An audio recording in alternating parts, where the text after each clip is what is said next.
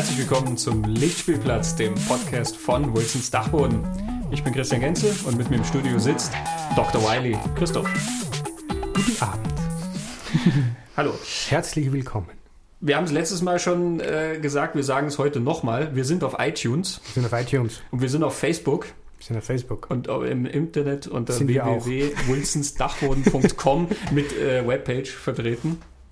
Äh, und da findet man dann auch die Links zu iTunes und zu Facebook. Und wir freuen uns natürlich über ganz viele Abonnements und Kommentare und äh, ähm, Wünsche. Wünsche und Weitergaben an mhm. ähm, Freunde und Verwandte und Großmütter. Mhm.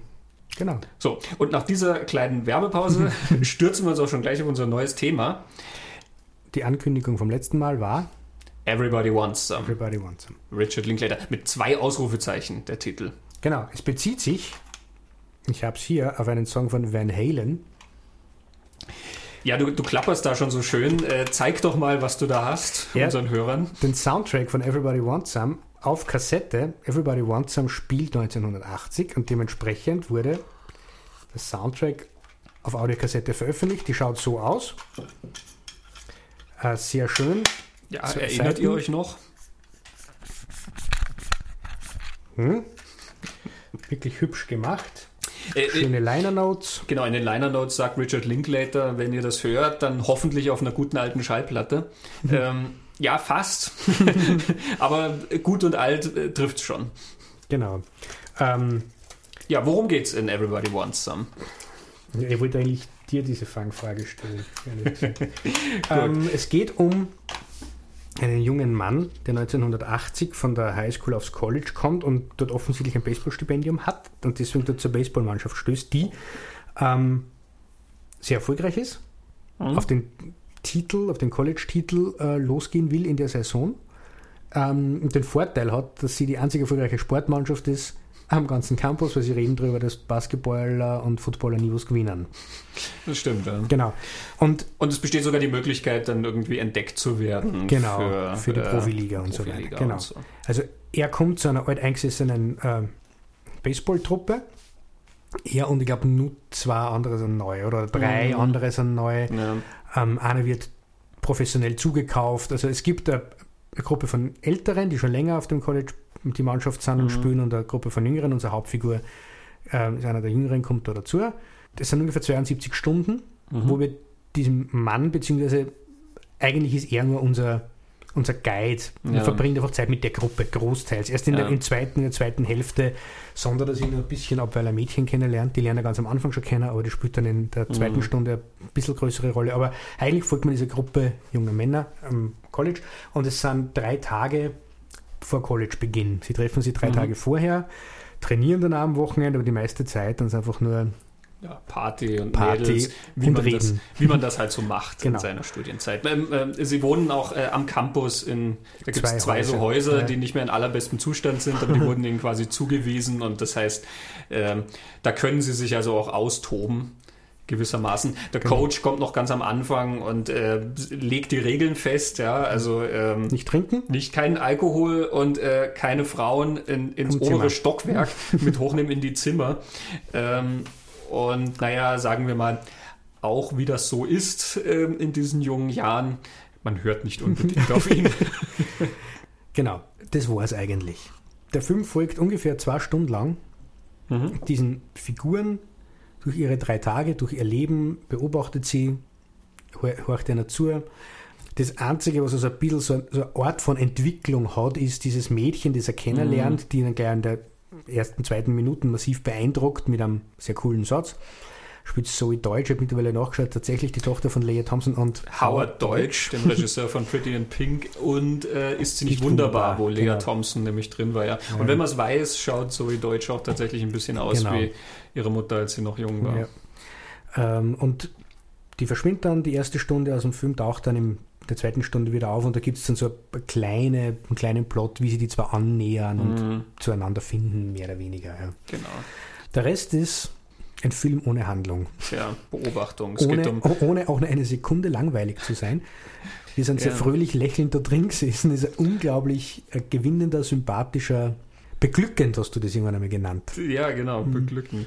Ja, wir, wir, wir hatten beide wirklich so ein, ein ganz breites Grinsen. Er ist, er ist, sehr, sehr witzig. Ja, total. Ähm, er ist aber auch unglaublich liebevoll, indem wir die Figuren mhm. betrachtet. Und es ist schwierig, jemandem das nahe zu bringen, weil ja. eben du weißt, worum geht's und dann, äh, ja, Film ohne Handlung. Ja, und äh, der Trailer hat ja auch sich damit abplagen müssen, dich in einen Film zu locken, der keine Handlung hat. Er hat ja auch keine Stars. Ein paar von den Schauspielern haben schon durchaus andere Sachen gemacht. Ähm, der Bursche, der den Finn spielt, habe ich gesehen, mhm. war auch in Richard Linklaters Fast Food Nation offenbar schon drin. Okay. Ähm, aber mein Gott, das sind äh, ganz ja. junge, frische Gesichter letzten Endes. Manche mhm. von denen sind auch wirklich noch ganz unerfahren. Man sieht sie ihnen aber nicht an. Das ist so eine Ensemble-Geschichte, wo ja, sich einfach alles sehr, sehr echt anfühlt. Ähm, natürlich mit dem Setting 1980. 1980 das kostet da total aus. Das sind ja quasi noch die 70er. Ja. Ähm, und somit sieht das Ding auch nach 70er aus. Mhm. Du hast den Soundtrack vollgepackt mit den Hits von 1980. Du hast aber auch alle die, die Mode und die, die Art, wie die Autos aussehen und so weiter. Ohne dabei diese Nostalgiefalle zu tappen, dass das alles immer ganz wunderbar und bezaubernd war angeblich, sondern es ist halt einfach so. Der Film mhm. spielt zu der Zeit, wo es halt so aussah. Und er sieht doch so aus als wäre er da ja. gedreht worden. Wenn das jetzt ein Film wäre, den, den, du vielleicht noch in ein bisschen rauschiger Qualität auf einem alten VHS-Tape entdecken würdest, könntest du auch glauben, dass er aus dem Jahr 1980 stammt. Mhm. Das ist im Prinzip nicht wichtig, äh, diese, mhm. diese Verortung. Ich glaube, wichtig ist sie dahingehend, dass ähm, die Jugend, Jugendzeit von Richard Linklater war. Sehr persönliche Geschichte, glaube ich, ja wieder. Ja. ja. Und er war das erzählt er auf dem Bonus zu Bad News Bears, den er auch gemacht hat. Die Geschichte, also das Remake von ähm, 70er Jahr mhm, Baseballfilm. Die Bären sind los. Die Bären sind los, genau. Ähm, über ein Baseballteam von Kindern. Da erzählt er, dass er selbst ein Baseballstipendium gehabt hat und offensichtlich ein recht guter Baseballspieler gewesen sein muss. Mhm. Ähm, aber sich dann für die Kunst entschieden hat. Was sie sehr schön reflektiert in, der, in einer der letzten Szenen in Everybody Wants Some, wo mhm. sie er und sie genau über das unterhalten. Er, er spielt Baseball, sie ist Kunststudentin, macht darstellende Kunst, glaube ich, Schauspiel, Theater mhm. und so. Und sie reden über diese beiden Seiten und finden beide dann eine Verbindung zu der Sage von Sisyphus. Äh, das ist eine sehr, sehr schöne Sequenz Ende. Stimmt, ja. Und diese, die Lösung so quasi, man hat, da redet glaube ich Linklater über sich selber. Es gibt diese beiden Seiten mhm. im Film aufteilt auf diese zwei Figuren. Und dort, wo man Konzentration und Energie einstecken kann, dort soll man das hinduen. Sie vergleichen es mit Sisyphus doch so, dass sagen, man sagt immer, das ist die, Sinn, das ist die Sage von der Sinnlosigkeit. Mhm. Und beide argumentieren so, naja, es ist aber ein Geschenk der Götter, weil Sisyphus hat eine Aufgabe, für sie konzentrieren kann. Im Endeffekt ist das Leben völlig sinnlos. Wir kommen auf die Welt und wir sterben. Mhm. Aber wenn man was findet, wo man seine Energie und seine Konzentration hindern kann, dann ist es ein Geschenk. Und ob es mhm. jetzt die Kunst ist oder das Baseball spielen, kann jeder für sich selbst entscheiden. Mhm. Ja, das ist überhaupt ein sehr interessanter Gedanke und ja. tolles Gespräch, was da geführt ja. wird. Und da sind wir bei einer großen Spezialität mhm. von, von Linklater, ne? nämlich ähm, wirklich interessante Gespräche zwischen mhm. Menschen, die er da einfängt. Deswegen haben wir, glaube ich, auch zuletzt bei Sorkin und dem Steve Jobs auch schon erwähnt gehabt. Ja. Mhm. Menschen zuhören und die mal reden lassen. Ähm, Linklater sieht den Film ja so ein bisschen als Fortführung von Dazed and Confused. Das war, glaube ich, sein zweiter Spielfilm damals, 1993. Mhm. Bei uns hieß der Confusion Sommer der Ausgeflippten. mit? Ja, das ist, ähm, also wenn man ihn heute ansieht, äh, schlackert man mit den Ohren. Also Ben Affleck ist drin. Ähm, Matthew McConaughey ist drin. Mila Jovovich mhm. ist drin. Joey Lauren Adams. Ja, genau. Die war zu der Zeit ja mhm. damals dann auch auf dem aufsteigenden Ast. Ich weiß nicht, was sie jetzt macht, mhm. aber das wird sie schon noch geben. Ist ja fast. Adam frei. Goldberg? Adam Goldberg, genau. Genau. Parker Posey. Stimmt, Parker Posey. Und es ja. war Jason London. Also damals auch lauter ähm, frische junge Gesichter, die keiner ja, kennt. Ja, die noch fast nichts gemacht hatten und heute natürlich ein, ein Traumensemble, ja, das du dir wahrscheinlich auch nicht mehr leisten könntest. Der eine, einen, oder, der eine oder andere Superstar. für einen solchen Independent-Film. Mhm.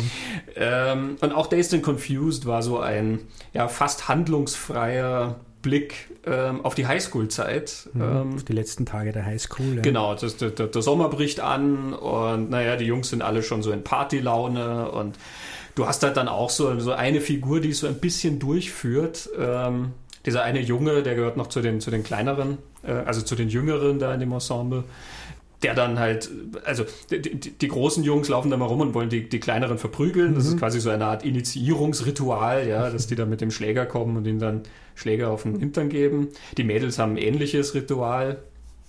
Die müssen sich dann da so am Boden rumwälzen doch und werden mit, mit Eiern genau. beschmiert und dann müssen sie doch irgendeinem Mann quasi einen Antrag stellen ja, genau. und solche Geschichten. Also halt solche äh, ja, blöden Rituale, die halt mhm. da quasi von Generation zu Generation weitergegeben werden. Und der Grund ist immer der, dass man es früher hat aushalten müssen und sich deswegen freut, es dann mal weitergeben mhm. zu dürfen, ja. glaube ich.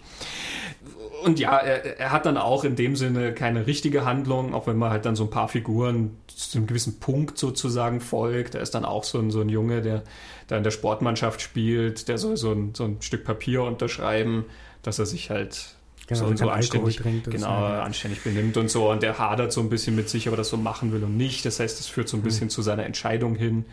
Und von diesem Jungen, ähm, da geht es so ein bisschen darum, dass er dann halt in diese neue Gesellschaft sozusagen kommt. Ja, er hängt jetzt das erste Mal mit den Großen ab und äh, trinkt mhm. halt und ist das erste Mal lang fort und so, diese Sachen. Aber mhm. man merkt schon dran, das ist kein, kein Riesenplot jetzt oder so. Ja.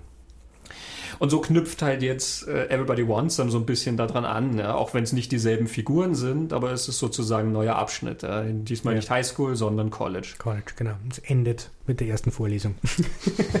es endet damit, dass unsere Hauptfigur selig einschläft ja. zu Beginn der ersten Vorlesung. Nur sagt, das wird ein langer Tag. Es gibt schon so ein paar Sachen in dem Film, die erinnern einen an die eigene Studienzeit. Ja, ne? Durchaus.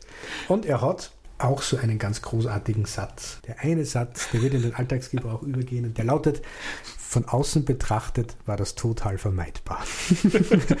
es ist gerade Stunk in der Diskothek gegeben, weil einer aus der Gruppe so ein bisschen, naja, kurze Lunte hat und irgendwie sich plötzlich voll aufführt und den Barkeeper anpöbelt und was weiß ich. Und es endet halt in viel Rumgeschubse und so wird unsere komplette Freundeskreis, unser kompletter Freundeskreis des Lokals verwiesen.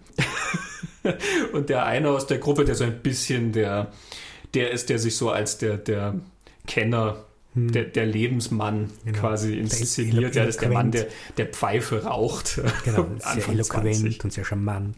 Und so ein bisschen kulturell interessiert ja. immer tut und so. Und der steht da und sagt, von außen betrachtet, muss ich sagen, das war total vermeidbar. äh, herrliches Bonbon. Ja. Aber gerne diese ganze Interaktion in dieser Gruppe, das ist, mhm. das, das fühlt sich so unglaublich echt an. Auch diese, mhm. die Art, ähm, wie die miteinander reden, indem, dass sie sich ja meistens schwach anreden. Ja. So wie Jungs halt miteinander reden, ja, mhm. eben auch Anfang 20. Du hast dann einfach Leute in der Gruppe, die einfach permanent immer, die kriegen halt immer einen depperten Satz ab. Ja. Fertig. Und es scheint ihnen nichts auszumachen. Oder wenn es das tut, dann äußern sie das nie, sondern mhm. sie bleiben ja trotzdem deine Freunde. Das ist ganz, ja. ganz merkwürdig eigentlich so von, von rückblickend aus betrachtet. Ja. Aber ich glaube, jede, jede Freundesgruppe kennt diese Dynamik. Ja. Es geht so recht viel um Männlichkeit da. Es ist, meine, es ist eine Sportmannschaft. Im Endeffekt. Es geht um, um Männlichkeit, es geht immer um Frauen und um Mädchen. Mhm. Aber sie kriegen das immer so hin, dass es wertschätzend in irgendeiner Form ist. Es wird keiner so richtig ausgegegelt und ausgekickt. Ja. Es gibt zwei Figuren, die so an der Grenze stehen. Mhm. Einer, der den Spaß nicht so ganz versteht, den ist dann immer wieder ein bisschen einholen. Und einen zweiten, das ist eben der, der so zugekauft ist, der offensichtlich ein Aggressionsproblem hat. Der aber, der aber tatsächlich wirklich an der Kippe ist, weil er sich so unmöglich aufführt, wirklich ja. ausgeschlossen aus der Gruppe zu werden. Aber sie, sie kriegen dann immer die, in diese ganzen Schmähs und so immer diese Wertschätzung hin, dass das ja. nie in Frage steht.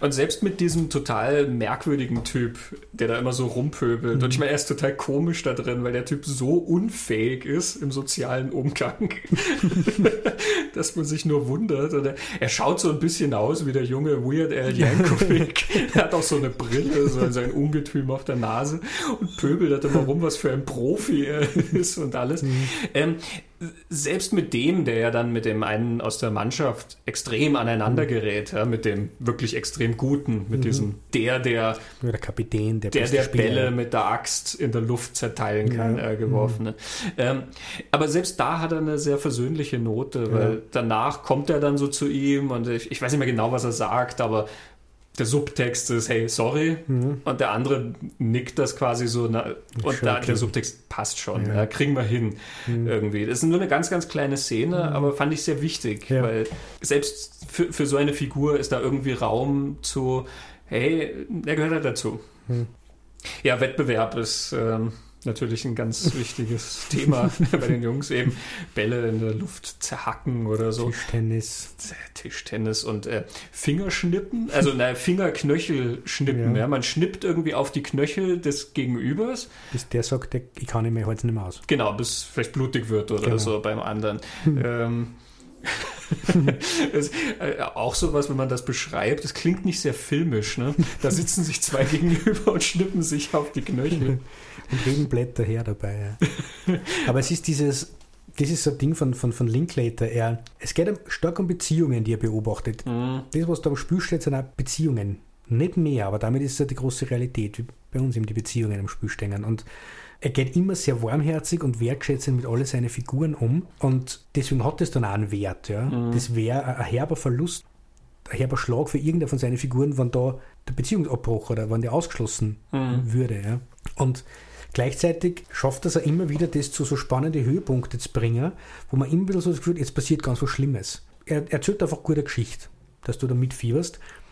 Und dann glaubst du, es passiert was ganz was Schlimmes. Und dann passiert eigentlich eh nichts Schlimmes. Also da denke ich jetzt an Boyhood, mhm. wo die wo die Burschen beieinander sitzen in diesem Haus und, und reden und, und irgendwo spüren und dann haben die, ist das ein Messer? Und du, du vermutest jetzt passiert ganz, ganz was Arges. Ja, ein Unfall in irgendeiner genau, Form. Was dann überhaupt nicht so ist, weil es in Wirklichkeit ja meistens nicht so ist. Ja? Also, mm. Es ist filmisch so gewohnt, dass genau. solche Sachen auf sowas hinauslaufen. Wenn du schon ja. sowas siehst, genau. das ist wie das alte Prinzip, wenn du eine Waffe einführst, dann wird sie irgendwann abgefeuert. Ja. Mm. Genau, und das hat diese zwei Ebenen. Ja. Er, er spielt mit, der, mit dem, was man filmisch kennt und erwartet, mit den mhm. Erwartungen vom Kinogänger einerseits und gleichzeitig erzählt er aber unglaublich realistische Geschichte dabei, wo mhm. die jeder kennt. Ja. Ich glaube, man, man ist dann irgendwann tatsächlich so ja, ein bisschen in Sorge oder halt so, ähm, man hängt so dran, weil man so involviert ist irgendwann. Also die Leute fühlen ja. sich so echt an und man nimmt Anteil an ihrem Leben irgendwie. Man wird ja auch eingeladen, diesen Anteil zu nehmen. Ja? Ähm, auch wenn die jetzt keinen, keinen extremen Plot haben, dem mhm. sie da folgen oder so. Aber du wirst eingeladen, da jetzt mal mitzugehen. Und sie wachsen dir irgendwie ans Herz, weil er sie auf Augenhöhe betrachtet. Ähm, er macht sich nicht lustig über die Everybody Wants Some Leute, aber er findet sie sehr lustig. Ja. Sind sie ja auch. Ja? ja. Die, die, sind spaßig, aber es sind mhm. seine, seine Figuren, mit denen er überall mhm. mit hingeht und mit denen wir mitgehen. Ne? Ähm, und wir erkennen das, was quasi darunter existiert. Die Freundschaft, die mhm. Tatsache, dass das eben wirklich normale Menschen sind, die halt jene, die so ja. jene Eigenschaften und Sorgen und, und was weiß ich haben. Ja? so wie Jungs halt zum Beispiel sehr viel unter großer Klappe verstecken. Ja. Okay. So siehst du die dann halt da auf, ja, die gehen halt durch die Diskotheken und versuchen halt Mädels aufzureißen und naja, hey, wenn das nicht klappt, ja, bei der das ist total lustig, ja, wie du siehst, wie sie dann teilweise so, naja, sehr heroisch scheitern mit ihren Versuchen, Mädels aufzureißen. Aber das, da kann man sich natürlich nicht hinsetzen und dann sagen, ach, und das ist so schade oder so, mhm. sondern da muss man sagen, ach, das waren sicher Lesben. ähm, erlaubt es einem diese Menschlichkeit darunter zu mhm. sehen, ja, aber ähm, hat auch das Ohr dafür, wie Leute halt gerade in der Gruppe zusammen, ja. ne, in der Öffentlichkeit. Ist, du hast ja da auch mhm. nicht zwei Freunde zusammen privat zu Hause, sondern du hast eine ganze Horde von denen, die sich halt alle mhm. immer ja im Wettbewerb messen. Mhm. Also natürlich sagen die ja nicht, ja, ich bin so erfolglos mhm. bei den Mädels. Und es gibt aber diese eine Szene, wo das dann reflektiert wird wo es auf diese Künstlerparty gingen mhm. und der eloquente Finn, Finn, Finn, ja, Finn Finnegan eigentlich. Finnegan, der hat ja das so super drauf, dass er ganz gut erkennt, was muss er die Mädchen in die verschiedenen Kontexte erzählen und er erzählt dann dann irgendeinen Schwurbel über seine Sternzeichen. Ja, Astrologie, ganz ja, wichtig. Die anderen, die anderen kriegen das mit und lassen ihn total auflaufen und machen dann lächerlich und er ist grantig und er scheißt dann zusammen. Er sagt dann, immer wenn wir als Gruppen, als Mannschaft benannt sind, reden wir über Mädels und jetzt, wo lauter Mädels umeinander rennen, redet von über Baseball. Mhm. Was ist eigentlich los mit euch? Das ist auch noch ein Satz, das ist diese Reflexionsebene, die, die er dann schon noch einbringt. Ja. Mhm, das stimmt, ja. Und er bringt den recht netten Schmäh dann rein, wenn er sagt, wenn ich, ähm, wenn ich alle Frauen als mögliche Geschlechtspartner ausschließen würde, die an Astrologie glauben, dann wäre ich sehr einsam. Und was man immer, das sind ja alles Sachen, die sich ja durchziehen bei ihm in seinen ganzen Filmen. Mir, mir gefällt immer, dass er abgegrenzte Gruppen hat. Mhm. Also nicht immer, aber oft. Damit er eine Wirklichkeit reflektiert. Nur es ist nicht so hardcore wie eigentlich in alle anderen Highschool- und College-Filmen, mhm. wo da wirklich da verlaufen Frontlinien zwischen die Cheerleader und die Baseballer und ja. die Computer-Nerds und die Erwachsenen, sondern das ist abgegrenzte Gruppen, aber die, die Grenzen sind durchlässig. Also in Everybody Wants Some gehen die in die Disco und wie sie dort rausfliegen, total vermeidbar, aber sie fliegen raus, gehen sie äh, in den Country Saloon Lokal ja, und machen ziehen sich ja alle extra, sie haben dann plötzlich genau. nämlich alle ihre, ihre äh, Cowboy-Hüte auf.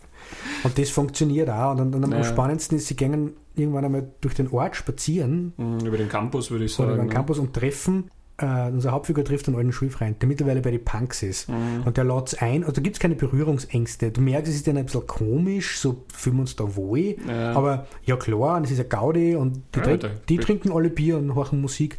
Und dann gehen wir miteinander auf ein Punkkonzert. Ja.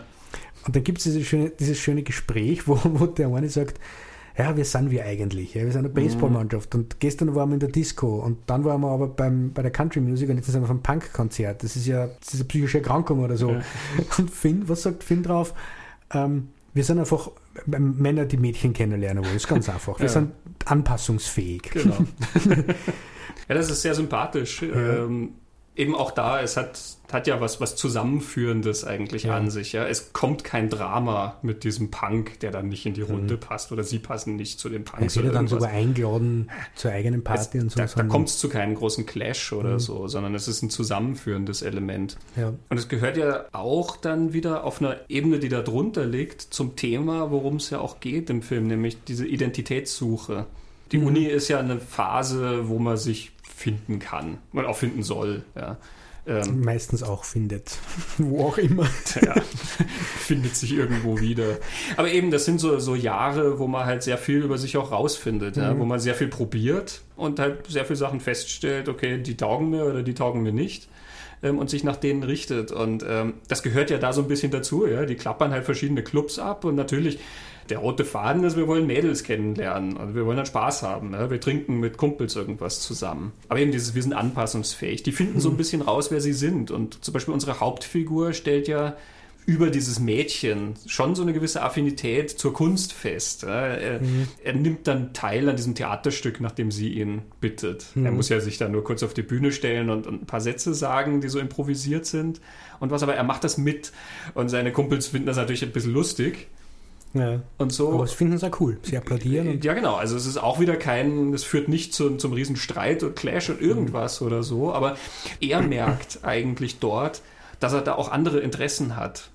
Mhm. Also dieser, dieser Selbstfindungsprozess schwingt da auch immer mit, egal wie, wie leichtfüßig und, und ähm, alltäglich alles gehalten ist. Mhm. Und das ist ein Thema, das findet man in ganz, ganz viel Linklater-Filmen denke ich, also der ist dann confused, spürt mit Boyhood, die ganze Before-Reihe in irgendeiner Form. Hm. Ja, generell hat er, interessieren. Er, er, hat ja so bestimmte Lebensabschnitte gern. Hm. Die, ja. die Before-Reihe schaut sich so ganz hm. spezifische hm. Punkte an im, im ersten Before, ja. ne, die sind Mitte 20 irgendwo da und da geht es darum eben, wie sieht man da die Welt, wie, wie mhm. geht man da mit anderen Leuten um, wie geht man mit Abenteuer um, ne, wenn es mhm. so daherläuft und so. Und der nächste Film, der zehn Jahre weiterspielt, geht dann darum, wie, was verändert sich dann, was, was passiert im Leben, wenn man dann plötzlich mal so jenseits der 30 ist, wenn Verpflichtungen kommen und ja, und wann einfach Sachen passiert sind, die die sind immer umkehrbar und ja, vor. Also genau. Also im ersten, im Before Sunrise sind die, die, Sachen nur sehr formbar. Und ja. beide überlegen ja in der Auseinandersetzung miteinander, wie wollen wir uns und unser Leben formen. Und Before Sunset ist dann schon, dass einfach Sachen passiert, die sich nicht mehr verformen ja. lassen, die kehren jetzt dazu. Und wie genau. gehe ich damit um und mache da jetzt weiter? Es sind auch schlechte Sachen dann passiert. Ja, genau. ne? Ethan Hawke redet dann über seine Scheidung und mhm. so. Ja, und Before Midnight, den ich ja nicht für sehr gelungen halte, aber der versucht ja auch dann so eine gewisse Bestandaufnahme, ja, dieser, dieser Abschnitt mhm. eben. Wie ist das, wenn man dann schon äh, so und so lange beisammen ist, verheiratet, Kinder und so weiter? Wie, wie, wie ist das dann mit ja. Liebe und Leidenschaft und mit den, den Träumen, den man mal hatte oder ja. die, die Vorhaben, die man mal hatte? Ich glaube, um das geht es im Before Midnight da ganz, ganz viel so an einem Punkt im Leben zu sein, wo man das Gefühl kriegt, wenn ich es jetzt nicht nur mal versuche, mhm. dann lässt sich das nicht mehr machen So, was schaffe ich in der Zeit nur, die mir sehr wahrscheinlich bleibt. Und jetzt bin ich an dem Punkt, wenn ich es jetzt nicht angehe, wird es nicht mehr ausgehen. Das ist so der Punkt, an dem vor allem Julie Delpy, also mhm. Celine steht, stärker als er, aber ähm, Wahrscheinlich, weil er mehr das macht, was er machen will ja. als Autor. Ja. ja. klar, und Boyhood, ich meine, schon dem Namen nach ja. ist ja klar, was für eine Phase im Leben er beschreibt und hat diese zwölf Jahresklammer, die er da verfolgt. Mhm. Man sieht dem Jungen beim Aufwachsen zu. Ähm, Dazed and Confused natürlich, diese Highschool-Zeit. Mhm. Ähm, auch Slacker geht natürlich ja. um, die jungen Jahre der Leute. Ja. Ich finde das interessant, diese, diese Bestandaufnahmen, die er da quasi macht. Äh, es geht immer so ein bisschen ja über diese Figuren hinaus. Ich meine, Dazed und Everybody Wants Some sind ja sowieso Ensemble-Filme, aber eben die Before-Reihe oder Boyhood, da geht es um sehr spezifische mhm. Charaktere und trotzdem ein bisschen auch über sie hinaus, über andere Leute auch, die in ähnlichen Situationen sind oder die ähnliche Lebensumstände haben oder so. Ja, das sagt er ja in Before Sunset, lässt er doch Ethan Hawke bei dieser Lesung sagen. Ähm, in, meinem, in meinem Leben gab es nie Hubschrauber oder Waffen, aber ich fand mein mhm. Leben immer sehr, sehr aufregend.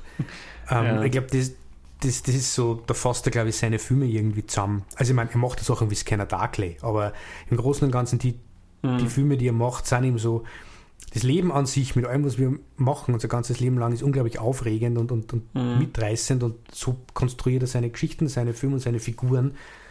Und er weiß auch, wie er die erzählen muss, wie viel Raum die brauchen, damit man eingeladen wird, wie du gesagt hast, mhm. mit ihnen mitzufühlen. Und dann hat das auf einmal was auch mit mir zu tun. Ja.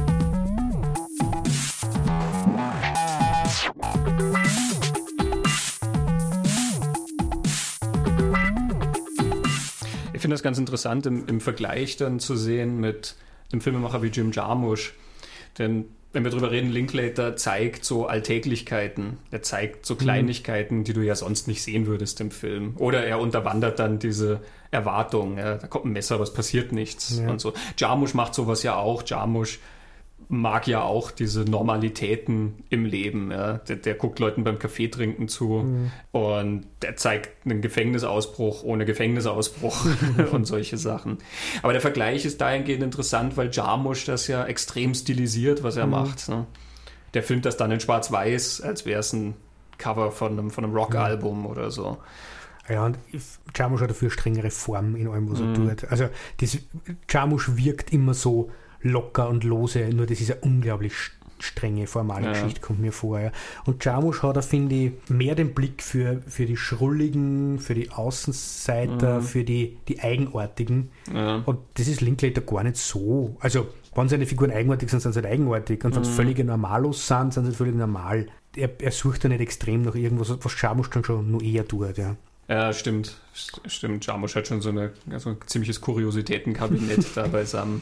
Ähm, wobei, was sich bei Linklater durch die Figuren sehr durchzieht, was wahrscheinlich durch seinen ersten Film so ein bisschen bedingt ist, ja, das ist sein Interesse, dieses Slacker-Prinzip. Mhm. Ich, ich, weiß gar nicht, was, ist, was wäre die, die deutsche Bezeichnung dafür? So ein Taugenichts, Taugenichts ist ja nicht richtig. Ne? Ja, Rumtreiber, aber das stimmt auch nicht. Ja, der, der, Slacker ist ja mehr so der, der es halt da mal so laufen lässt. Ja. Ja, das ist der, der die Füße hochlegt und mhm. gerade damals, das ist so ein Begriff, der ja auch da so diese Grunge-Zeit. In der Grunge. Ich meine, aber vorher gab es den auch schon natürlich, aber der wurde damals natürlich sehr viel rumgeworfen. Eben jemand, der nicht diese Ambitionen hat, wie du sie zu haben hast, gefälligst ja. von Beruf und Karriere und, und Heim und Kinder und was weiß ich nicht alles, mhm. ja, sondern als Slacker, mein Gott, äh, hockst halt mal einen Tag lang auf der Couch. Ja. Und, äh, also ich glaube, so wie Linklater das ganz gern versteht, das sind so diese Tagträumer, die, die Träumereien, das taucht ja in seinen Filmen immer wieder mal auf. Also er hat Waking Life gemacht, wo es um nichts anderes geht als ja. Träume. Ähm, und er sagt in einem Interview, das hat er für FM4, mit FM4 glaube ich, hat er das gemacht, um, ähm, I cherish my daydreaming time. Mhm.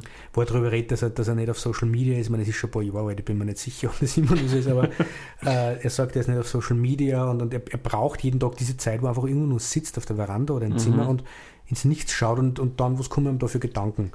Das ist so dieses Slacker-Element, glaube ja. ich. Und das, dieses Ambitionslose im Sinne von nicht die Ambitionen haben, die da wer andere oder die Gesellschaft sagt, die mhm. du haben musst. Weil mhm. ambitionslos sind es seine Figuren eigentlich nicht einmal Jack Black in, in School of Rock ist ambitionslos. Es sind, es da, er will halt Musik machen. Ja. Ne? Aber eben, er fällt in dieses schöne Slacker-Prinzip. Ne? Ja. Er lebt da bei seinem Freund auf der Couch und so und dann ist halt, lässt sich so ein bisschen gehen und alles. Mhm. Ist interessant, dass du das mit den Träumen sagst, weil mir ist aufgefallen, das ist sowas, was öfter mal bei ihm anklingt. Bei Dazed and Confused wird dann dieser Traum erzählt von, jetzt erzählt der eine Bursche irgendwer, hat geträumt von wunderschönen Frau, mit der er Sex hatte und sowas. Und auch, ah, ihr Kopf war der von Abraham Lincoln. ähm, und in Everybody Wants Some zum Beispiel ist ja auch, zu, zum Schluss schläft unsere Hauptfigur ein. Ja? Ähm, mhm. dieses Element von, von Wachen und Träumen, finde ja. ich, taucht immer mal so auf. In Before Sunrise äh, erzählen die sich doch auch einen Traum. Genau. Sie von der Gro ist das mit der Großmutter? Nein, er ist mit der Großmutter. So fängt das mhm. doch schon an, oder? Genau. Ja, und in Everybody Wants Some, glaube ich, macht er damit einen recht einen schönen Punkt. So, was ist die Zeit, die einen Wert hat, die mich weiterbringt, wo, ja. wo Energie drin ist, die wertvolle Zeit, das sind diese drei Tage Halligalli mit die Freund und nicht die Vorlesung über, ich glaube, das ist in einer Geschichte-Vorlesung mhm. oder so, ich weiß gar nicht. Die kann man verschlafen auch. Das, was dem Leben weiterbringt. Ja, Wobei, ja. glaube ich, er würde zum Beispiel, schätze jetzt einmal, das Verschlafen gar nicht so als, als was Negatives sehen, sondern da passiert dann auch wieder sehr viel Wertvolles, nämlich in dem, was in den, in ja, kommt und so. Ja, das Wertvolle ist zum Beispiel, was, was unsere zentrale Figur so ein bisschen über sich herausgefunden hat. Ja, weil mhm. es ist interessant, wir sagen, es hat keine Handlung, aber wenn du dann so rückblickend das betrachtest, er hat eine Liebe gefunden und er hat was über sich selber rausgefunden, nämlich, dass er an Kunst oder Kultur interessiert ist, das mit dem mhm. Theater. Ja. Ähm, er hat das erkannt mit diesem, diese Sisyphus-Geschichte eben, mit Ziel und Aufgabe im Leben. Ist eben eigentlich gar nicht mhm. slackermäßig, aber halt ja. sein eigenes Ding. Ähm, zu. Und er hat diverse Freundschaften geknüpft. Ja. Jetzt eigentlich nicht wenig. Ne? Mhm. Ja. Das ist nur so beiläufig, hm. quasi so unter der Hand quasi alles ja. erzählt. So wie halt im echten Leben selten große Musik mhm. einsetzt, wenn man eine Freundschaft beginnt mhm. oder die Funken sprühen, wenn man eine mhm. Erkenntnis hat. Ja, das mit der Musik, das ist ja, wenn wir ja mit der Soundtrack-Kassetten angefangen haben, da fällt mir jetzt da was ein, nämlich ähm, diese, sie sitzen hier waren einmal im Kreis. Mhm. Also es gibt einen in der Gruppe, der die Gruppe dann verlassen muss. Stellt sich dann irgendwie nämlich aus, der hat ein bisschen getrickst beim Alter, weil er offensichtlich mhm. das College nicht verlassen wollte, weil es ihm dazu taugt. Genau, er ist schon 30. Ah, genau. Und sie sitzen bei dem im Zimmer und reden, und sie reden ein bisschen so einen esoterischen, astronomischen, pseudowissenschaftlichen Schwurbel, alles sehr, sehr sympathisch und sehr, sehr witzig und über Musik reden. Mhm. Und im Hintergrund läuft die ganze Zeit Pink Floyd und es ist Fearless. Mhm. Und ich glaube, es hat, a, es hat einen Sinn, dass das fearless ist. Mhm. Weil diese Figuren auch so überhaupt keine Angst und Sorge, keine Berührungsängste, keine. Mhm. Das ist ja so eine Lebensphase, wo man, wo man glaube ich, die Welt kehrt. Ja. Und sie sind auch so in Bezug mit welchen Leuten umgeben wir uns. Er hat keine Angst vor der Gruppe, in der er reinkommt, kann Zuschuss der mit ihm machen. Die Gruppen hat keine Angst vor dem, sie mit anderen Gruppen zusammenschließen. Die Zukunft kann eigentlich nur Großes mhm. für uns bereithalten, so wie bevor Sunrise eigentlich. Und damit sind wir wieder bei, bei einem Punkt, äh, über den wir ja in der Vorbereitung auch geredet haben, dass wir, wie geht er mit Musik um, mhm. mit Popkultur? äh, wir machen das andere. Mhm. Also Jim Jarmusch haben wir schon gehabt, der setzt der Musik recht markante und der Popkultur recht markante, aber wieder anders als Linklater tut. Ja. Ja, Jarmusch ist auch da, eben auch da um die Stilisierung, finde ich, mhm. sehr bemüht. Ne? Es geht dann schon irgendwie darum, den Moment so ein bisschen zu, wie so zu, zu mythologisieren irgendwie. Du hast zwar nur jemanden, der die Straße runtergeht, aber dazu hörst du halt, was weiß ich, irgendeinen unglaublich coolen Blues-Song. Du hörst Screaming Jay Hawkins, gespielt auf einem herumgetragenen Kassettenrekorder, ja, auf einem alten. Und eben in Schwarz-Weiß abgefilmt. Also, mhm. das ist so, plötzlich wird der Moment wie so eine, eine Ikone des, des, dieses Moments. Ja. ja. Während hier die Musik ja, sie fängt halt die Zeit ein ne? und sie fängt wahrscheinlich auch gewisse ja, Momente einfach mhm. ein. Also klar, du hast die Dire Straits, wenn dann da wir bei dieser Liebesgeschichte mhm. sind und du hast die Sugar Hill Gang, wenn die Jungs im Auto sitzen und halt losfahren, um ein bisschen einen auf die Hose zu machen. das, das, passt ja zusammen. Ja. Ähm, aber es ist sehr natürlich eingesetzt mhm. eigentlich. Das ist auch super gemacht. Äh, sie reden über Corporate America, das da einen gewissen Musikgeschmack vorgibt. Van Halen. Genau, und das ist Van Halen. Everybody wants some. Genau. Aber das sagt der, der das, der das eigentlich kritisiert und, und, mhm. und nennt dann doch ein, eine irgendeine andere Band, die das absolut nicht tut. Oder das, das, das, das muss man sich anhören, weil mhm. alles andere ist ein vorgegebener marktkapitalistische Corporate Music. Und dann kommt dann Van Halen. Also da sagt dann ja. einer, ja, er mag Van Halen. So. Und dann kommt der Cut und dann gehen sie auf eine Party und dann rennt Van Halen. Und dazu dann zwei Mädels Schlammcatchen. Ja, interessant ist, wir hatten ja eh drüber geredet, weil du siehst ja die Plattensammlung von unserer Hauptfigur. Er kommt mit so einer Kiste von Platten ran. Genau. Und man ist natürlich, wenn man in so einem man schaut sich einen Film an, der spielt so ein bisschen früher und da, da tauchten Platten auf und eine Hauptfigur ist so ein bisschen auf Selbstfindung. Das war natürlich sehr schnell bei Cameron Crowe ja. im Vergleich. Und es fällt sofort auf, ähm, Linklater zeigt dir überhaupt nicht, was für Platten der hat du kannst ein oder zwei erspähen. Mhm. Du siehst so das eine oder andere Cover, ja. ja. Der, der, der, eine leiht sich dann da dieses Neil Young Best-of-Album aus. Mhm. Aber auch das wird nicht deutlich vom Cover gezeigt. Wenn du es kennst, wirst du es ja. erkennen. Und wenn nicht, ist es nicht wichtig. Weil Crow ja äh, diese Musik ja fast fetischisiert. Ja, so Schreien. Also in uh, Almost Famous, wo er die, die Platten durchblättert und dann drüber fährt. Und, und also das ist ja. Und das ist eine riesen Nahaufnahme. Ja, genau, das ist Religion, ja. Interessant ist dabei auch, dass ja, weil wir über diese unterschiedliche Musik geredet haben, auf, wo sie auf die Partys gehen. Ne? Mhm. Und ich sage, bei Cameron Crowe würde sowas nie passieren, dass die auf einer Punk-Dings landen. Bei Cameron Crowe ist Musik ja wirklich ein Lebensentwurf.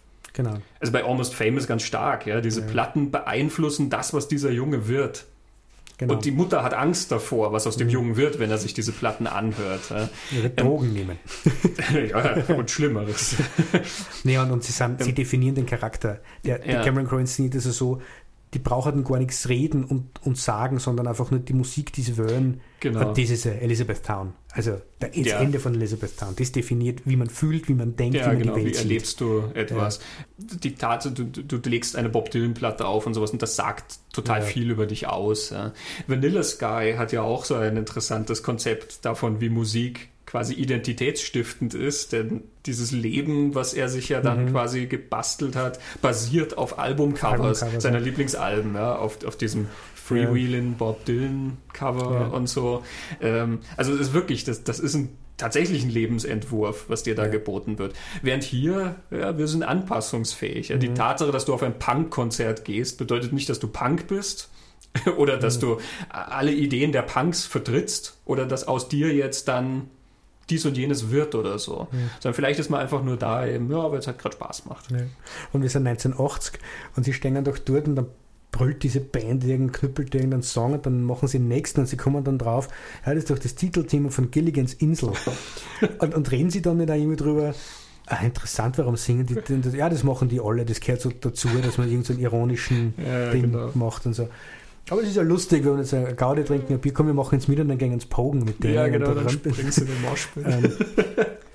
Witzigerweise bei Days und Confused reden sie auch über Gilligan's Island in einer Szene. da sind die Mädels im, im, auf der Toilette irgendwie mhm. und reden dann über Gilligan's Island. Ja, und es ist aber nicht so, dass das Linklater das nicht da irgendwie einsetzt, um was über die Figuren zu sagen. Es gibt dann diese Splitscreen-Sequenz, mhm. wo er mit, dem, mit der Zoe Deutsch telefoniert, mit dem Mädel. Und die sitzt auf ihrem Bett und im Hintergrund siehst du der Poster von Joni Mitchell. Mhm. Und das ist einfach halt da. Äh, und er, er, spiegelt das auch ganz nett, weil Joni Mitchell hat die Füße irgendwie überschlagen auf dem Poster und die mhm. Gitarre auf, auf dem Schoß. Und Zoe Deutsch sitzt ähnlich da und hat aber das mhm. Telefon auf dem Schoß. Und man kriegt ein bisschen was mit über diese Frau, die Joni Mitchell hört in der Zeit. Das ein bisschen kriegt man da einen Eindruck. Aber es ist nicht völlig übertrieben, weil er, er setzt das Poster nicht in Nahaufnahme, sondern siehst die Nahaufnahme. Es geht um sie, mhm. die Beziehung siehst. Und wo Crow seine Figuren immer wieder das wahre Leben aus der Popkultur ableiten lässt, mhm. ist, ist Linklater einfach, wir erleben, was wir erleben und mhm. die Kultur ist rund um uns herum und genau. hat einen Anteil dran, manchmal beeinflusst manchmal ist es ja. einfach nur da. Da haben andere Sachen mehr Schwerpunkt bei mhm. Linklater, mhm. während bei Crow das alles über diese, diese, diese Beziehung zu irgendeinem Wobei man jetzt, ich mag ja Cameron Crowe total gern und wenn man sich Aloha zum Beispiel anschaut, da ist das Element weit nicht so im Vordergrund, sondern mhm. du ist ja thematisch ganz woanders. Es, Aber es ist ja auch in Ordnung, es sind einfach zwei unterschiedliche ja. Zugänge dafür. Ich meine, wir haben jetzt angefangen damit, dass wir eine Kassette vom Soundtrack zu Everybody Wants Some äh, vorführen, in Anführungszeichen. Ähm, also es ist ja nicht so, dass wir jetzt das belächeln müssten, die Fetischisierung von äh, Gegenständen der Popkultur. Ja. ja, wir haben das ja auch. Wir kaufen uns die Sachen auf alten Kassetten und auf mhm. Schallplatten mhm. und, und besorgen uns Filme in wunderschön aufgemachten Mediabooks oder so. Ja, mhm.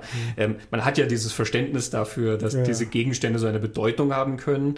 Ähm, und ich meine, wir sitzen ja auch hier und reden sehr intensiv über äh, mhm. viele Filme, weil sie für uns so viel Bedeutung haben oder weil wir daraus auch sehr viel ableiten können. Also mhm. Crow ist halt sehr extrem in diesem Ding. Du merkst halt da seine, seine Vorleben immer sehr, sehr stark, aber es, es geht ja da weniger um, ja, das eine ist jetzt die richtige und das andere ist die falsche Variante, sondern einfach nur, das unterscheidet die beiden in dem Zugang. Okay wie sie das machen. Und beide haben natürlich auf eine gewisse Weise auch einen, einen Punkt, den sie ja damit machen, der, der zutrifft.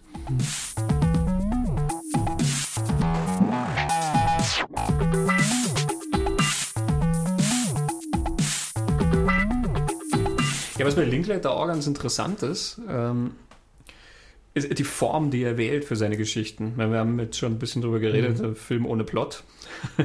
ähm, Ensemble-Geschichte und so es gibt so ein paar Filme von ihm, die sehr experimentell ausfallen, denen es man ansieht, dass sie experimentell mhm. ausfallen.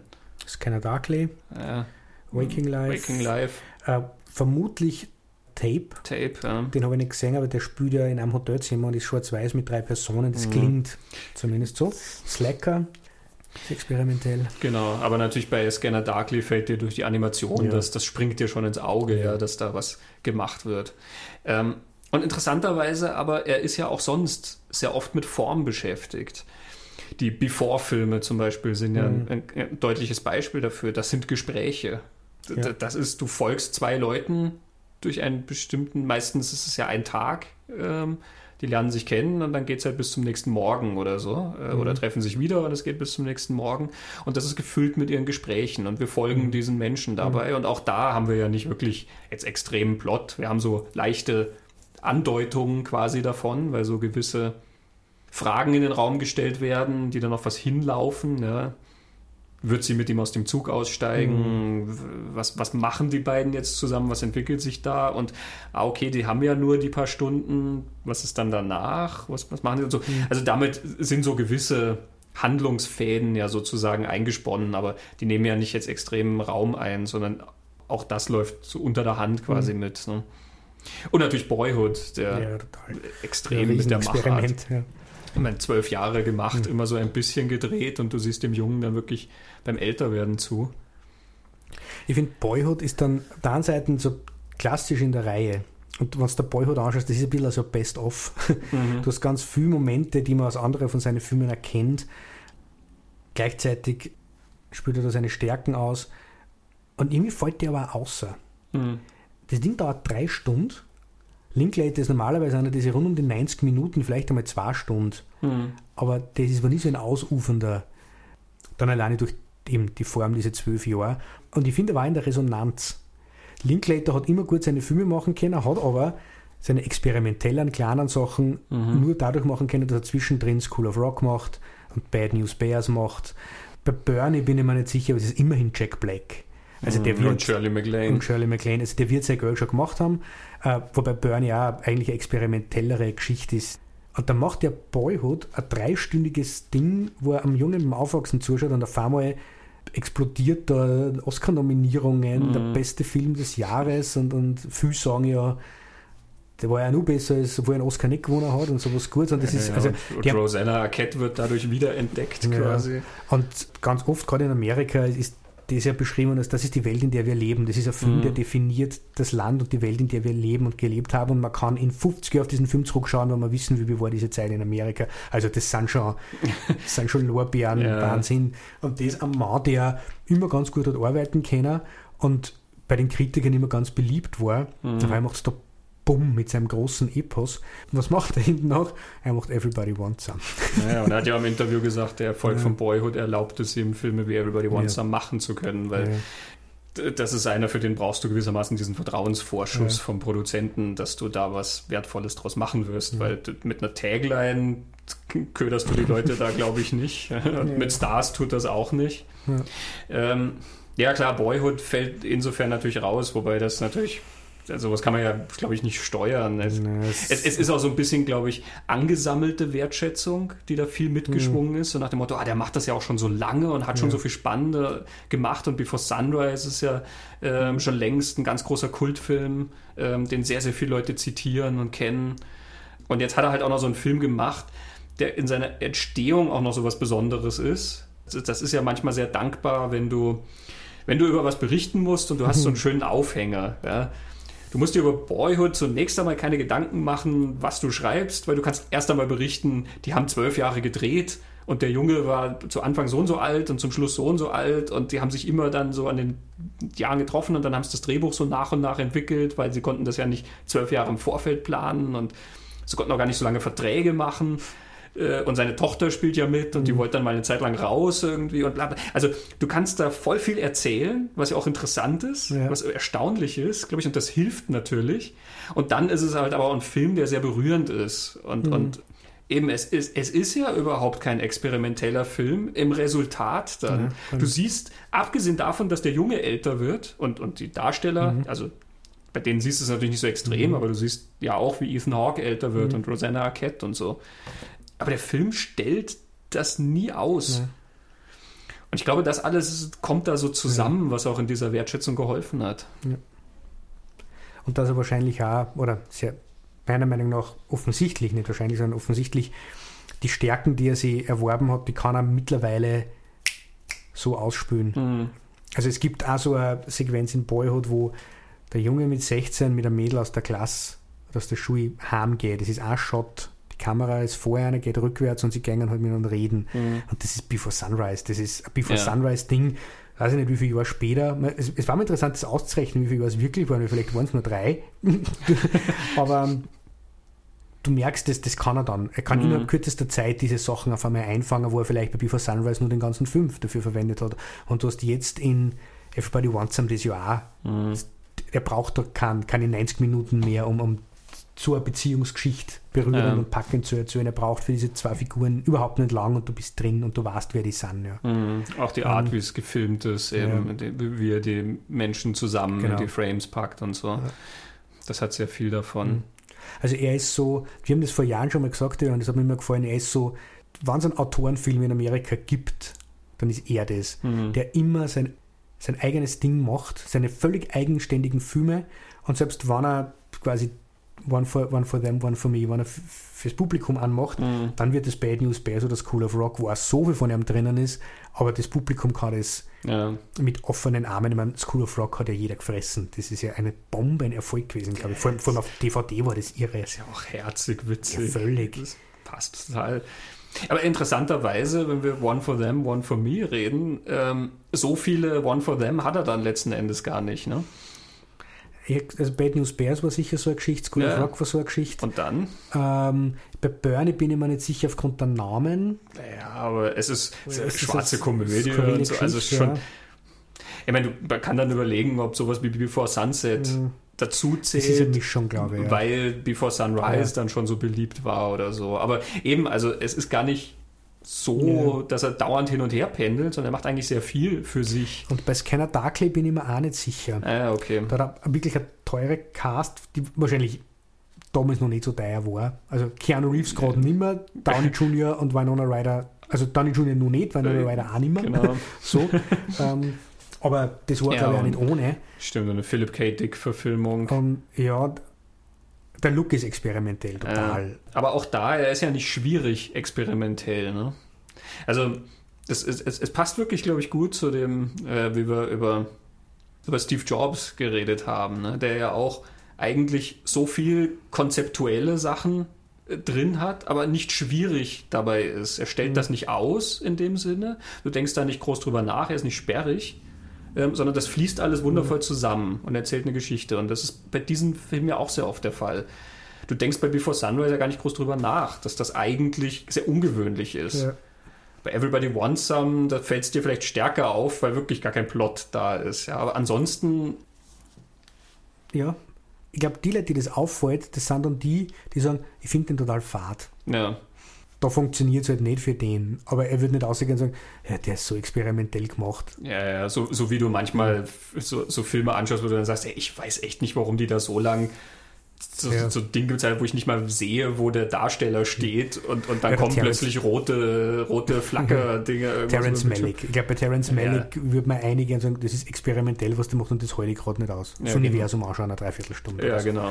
Uh, das ist Linklater nicht, obwohl es experimentell ist, wie es angeht. Genau, und das finde ich ganz interessant, auch die Tatsache, dass er ja zum Beispiel, er, er wirkt so lose, indem wie er es macht es wirkt so leichtfüßig, ja. eben Everybody Wants Some, als so ein bisschen, du stellst halt die Kamera dahin und lässt die halt mal machen. Und Before Sunrise fühlt sich ja dann auch immer so ein bisschen mhm. an, als würden die halt reden. Die reden halt, was ihnen da gerade so einfällt. Before so. Sunset nur stärker, finde ich, weil ja, da die Takes so lang sind. Ja, extrem lange Takes und sie reden ja dann sogar über Sachen, die mit den Schauspielern zu tun ja. haben. Eben wenn Ethan Hawke von seiner Scheidung redet, redet er so ein bisschen mit, mhm. auch von Uma Thurman. Ja. Und du hast das Gefühl, das kommt aus ihnen selber raus und entsteht in dem Moment. Und dann erfährst du, na, da gibt es ein Drehbuch. Die halten sich exakt an ein Drehbuch. Also auch, auch das finde ich sehr interessant, dass er quasi er experimentiert mit sowas und schafft dann so ein loses Gefühl mit etwas, das aber eigentlich ja sehr, sag ich mal, kontrolliert gemacht ist. Es ist nicht so streng wie Jarmusch, mhm. wie wir vorher gesagt haben, ne? der das ja auch sehr nach außen kehrt diese, diese ja. formelle Strenge, ja. Coffee and Cigarettes mit immer ja. diese, diese ganz harten Einstellungen oben auf dem Tisch und die, die, quasi die zwei sind dann immer in zwei abwechselnden mhm. Schuss Gegenschuss gemacht oder irgendwie so, äh, dass du maximal drei Einstellungen für ein Segment hast oder so, mhm. oder, oder Stranger Than Paradise, wo immer eine mhm. Szene, eine Einstellung quasi. Ja, Limits of Control ist auch sehr, sehr streng formal. Ja, Na, der ist sowieso so extremst experimentell, weil du kratzt dich ja sehr am Kopf. Großartiger Film, wunderbarer ja, Film, aber das ist eine ganz andere Art mhm. von, von Filme machen. Und hier, das läuft alles so nebenher. Es hat so, ein, so eine Leichtigkeit dabei. Mhm. Ja. Ähm, da fällt mir dann immer dieser Satz ein, bei den, bei den Großen sieht alles ganz einfach aus. Und da finde ich dann auch Waking Life, das wahrscheinlich das Experimentellste ist, was er mhm. gemacht hat, der wirklich wie so ein Traum funktioniert, äh, ist auch koloriert äh, mit einer Vor Form dieser Technik, die dann später bei Scanner Darkly und funktioniert nur so in assoziative Segmente. Und wenn du seine Filme kennst, du hast ein Segment drin, wo Jesse und Celine aus Before Sunrise zwischen mhm. ersten und zweiten miteinander betteln und über irgendwas reden. Mhm. Also eine Sequenz, die es in Wirklichkeit, also wenn man sich das Narrativ der drei Filme jetzt anschaut, so nie gegeben hat keiner, sondern es ist ein Traum von mhm. wem immer. Du hast aber auch Jahre vor Boyhood Sequenzen aus Boyhood drin. Es gibt diesen Moment in Boyhood, wo der Bur so zwischen Zaun und Hauswand sitzt, damit was spült. Mhm. Und das ist in Waking Life auch drin. Mhm. Äh, nur das kannst du null zuordnen ja. zu dem Zeitpunkt. Er hat Schauspieler, die er in Dazed Confused schon gehabt hat, tauchen da auch wieder auf. Also es verbindet sich alles so, so lose und, mhm. und, und, irgendwie, aber du schaust dir das an, das ist ja so ein Flow. Mhm. Und ich bin nach dem, dem Film, wo ich fertig bin, ich bin total aufs Schlafen gefreut. Auf den Moment, wenn du einschlafst, wo du merkst, okay, jetzt trifft es weg und jetzt geht es ins Traumgeschehen mhm. irgendwie ein. Das kriegt man am Anfang noch ein bisschen mit und dann ist man weg. Und wo du nachher denkst, ja, das mache ich jetzt. Ich filme jetzt einfach 20 verschiedene Dinge und pick die einfach zusammen. Und wahrscheinlich würde ich den furchtbarsten Film überhaupt machen, ja. wenn ich so machen bei ihm. Und obwohl er Sachen drin hat, die erst zehn Jahre später einen Sinn machen oder sieben mhm. Jahre später, ist ganz, ganz mhm. schräg. Mhm. Ja, ich glaube, den Effekt, so, so einen Effekt kann Everybody Wants Some auch haben. Ne? Du filmst mhm. Leute dabei, wie sie halt sozusagen über nichts reden. Und dann wirst du feststellen, dass du einen Film hast, wo Leute über nichts reden, der, ja. der, der halt nicht funktioniert. Ja? Weil er eben ja dann doch letzten Endes, er, er weiß schon, was er erzählt ja. mit dem, was er da macht, mit all diesem beiläufigen Kram, ja. der da so passiert und den er dir ganz, ganz klein zeigt und so. Das, das gehört ja alles zusammen. Eben mhm. diese Themen der Identität und dieser auf sich aufbauenden Freundschaften mhm. und Beziehungen und so weiter, diese, diese Findung auch in der Welt. Ich glaube, da hat er einen sehr schönen Weg gefunden, wie er das zeigen kann, ohne dabei demonstrativ zu werden. Mhm. Das Demonstrativste an Everybody Wants Some ist der eine Satz, wo einmal Ich glaube, es ist unsere Hauptfigur, die dann einmal sagt, ja, ist euch schon mal aufgefallen, dass alles, was wir machen, ein Wettbewerb ist. Ja. Ja. Das ist das, das man am meisten noch darauf hinweist, mhm. hey, schaut mal. Er zerriert das, aber wenn man sich das nur mal anschaut, glaube ich, kommt man es wirklich außer streichen, wo mhm. jede Figur hat einen Moment, wo er der Held ist, wo er cool ist, wo er einfach die Szene stiehlt. Mhm. Und jede Figur hat einen Moment, wo er das versucht und vorher nicht draufkriegt. Der mit, mit der Axt den Baseball spaltet, hat so quasi den Moment, wo er den Ball Homerun-mäßig über die Palisaden schießt und wo er wirklich zeigt, was er mhm. kann. Und er hat aber die Sequenz, wo er im Tischtennisspiel auftrickst, das war er der Größte und völlig verliert. Ja. Und dann den Schläger durch den Raum fetzt, dass er, er hin ist. Das hat er, glaube ich, bei allen Figuren. Jede ja. Figur kriegt ein, ein bisschen so eine, eine Abreibung. Mhm. Gerade in Momenten, wo es glauben, sie sind die Größten, kriegen sie diese kleine mhm. Abreibung. Und dann sind aber die Momente, wo sie wirklich scheinen mhm. und, strahlen können. Ja. Ich würde es mal behaupten, wenn man sich die Before-Filme nochmal anschaut, da kann man, ist ja auf zwei Figuren eingedampft, aber da hast du das auch. Mhm. Jesse gewinnt äh, ein Argument und, und Celine lässt ihn irgendwann mal anrennen und so weiter und so fort. Mhm. Ja. Und ich glaube, damit serviert er da zugängliche Figuren. Mhm. Das, so werden es echt, glaube ich. Ja. Mhm. Das ist ja das, das Wertschätzende, denke ich. Mhm.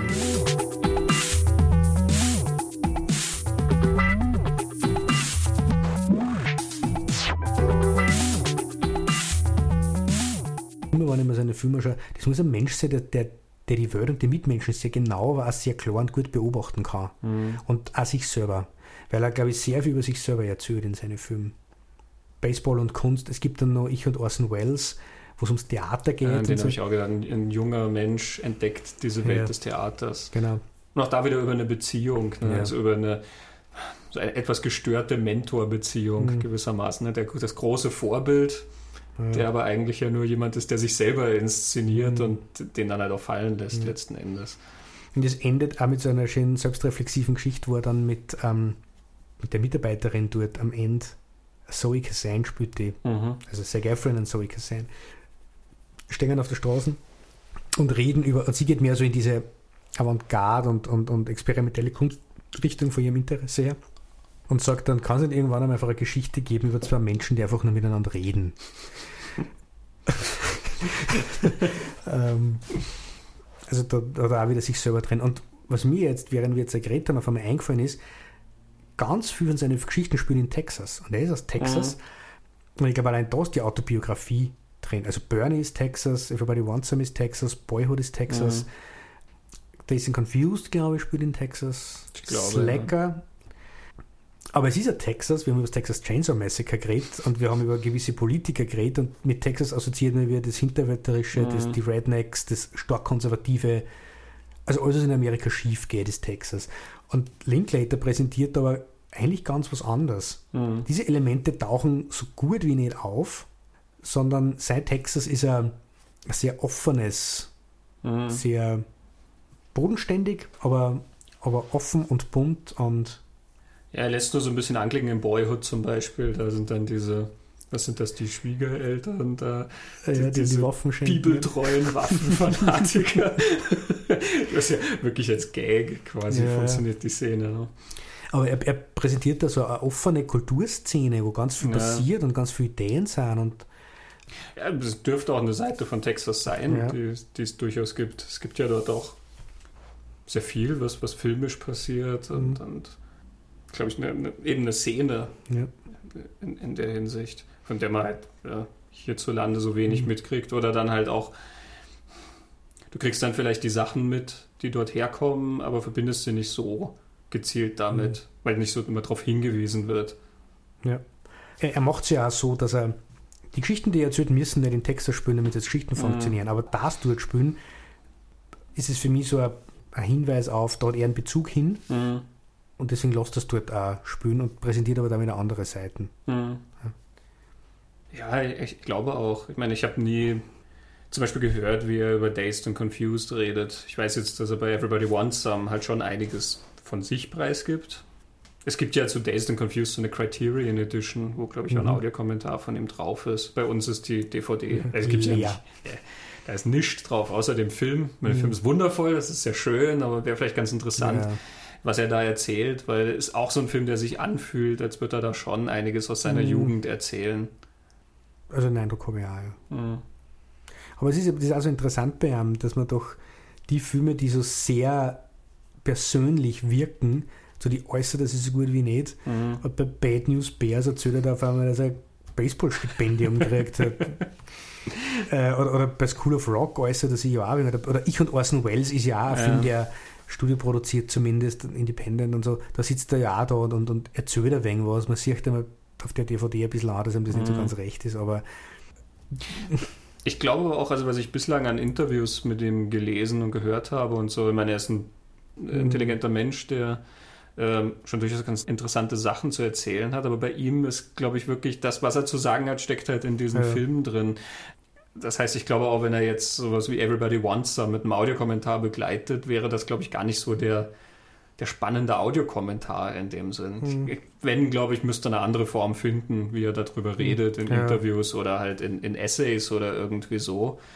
Ähm, aber es ist nicht die Art von Film und er ist nicht die Art von Mensch, glaube ich, mhm. wo das zusammenführt, wie du es ja manchmal bei Audiokommentaren das Gefühl hast, eben wie wo wir letztes Mal drüber geredet haben, Danny Boyle und Steve Jobs, ja, total reichhaltiger Film und ein Regisseur, der voll brennt dafür und der, der erzählt dir dann voll viel über die einzelnen Szenen, was er da gemacht hat und was er sich gedacht hat zu der Person und zu dem Konzept und überhaupt und so, ja, der, der, der fällt ja fast vom Stuhl, so wie Martin Scorsese ja auch, der hockt immer ganz vorne auf der Kante beim, beim Reden und so. Und den Eindruck macht Linklater ja nicht. Ja. Linklater ist mehr so der Typ, der zeigt dir das und ähm, das ist was, was auf einer Gefühlsebene bei dir andockt mhm. irgendwie.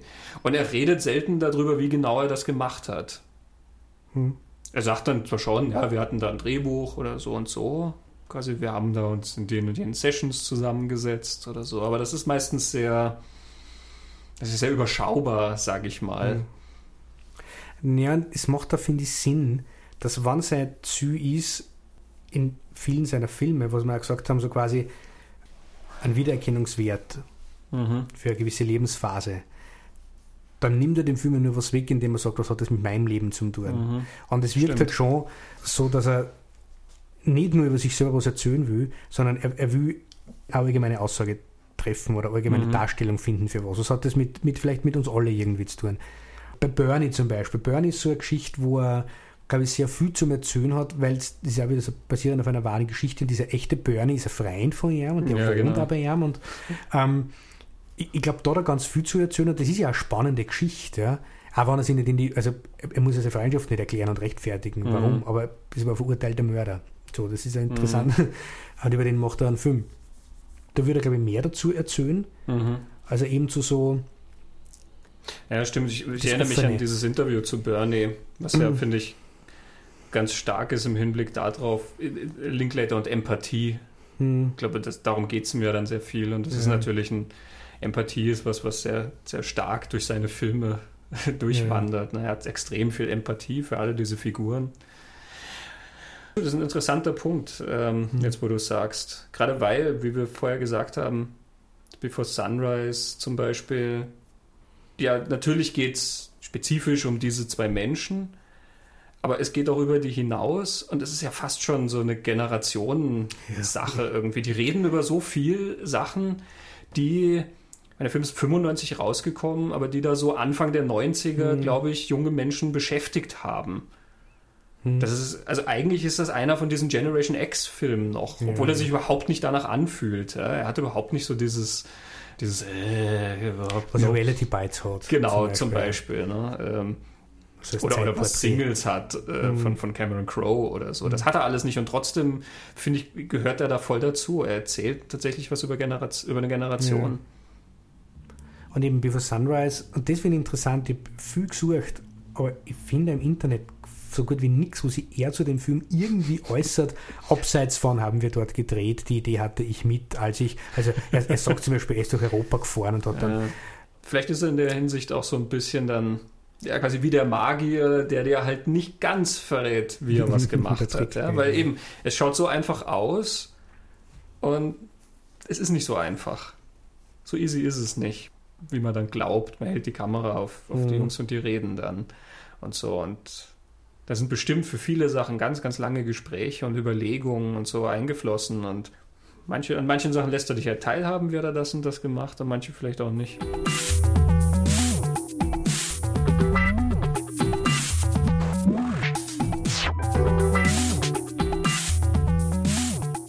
Ja, also wo wir jetzt bei Linklater so viel über Beziehungen geredet haben und so viel über filmische Experimente, da liegt ja eigentlich der Stoff für die nächste Lichtspielplatzfolge auch schon ganz nahe. Ich würde sagen, wir machen was ähnlich geartetes. Mhm. Mein Vorschlag: The Conjuring 2 von James Wan. Gern.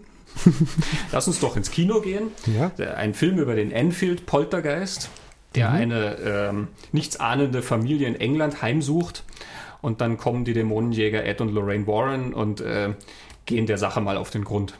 Mhm. Und da wird uns doch sicher was einfallen zu Conjuring the Original.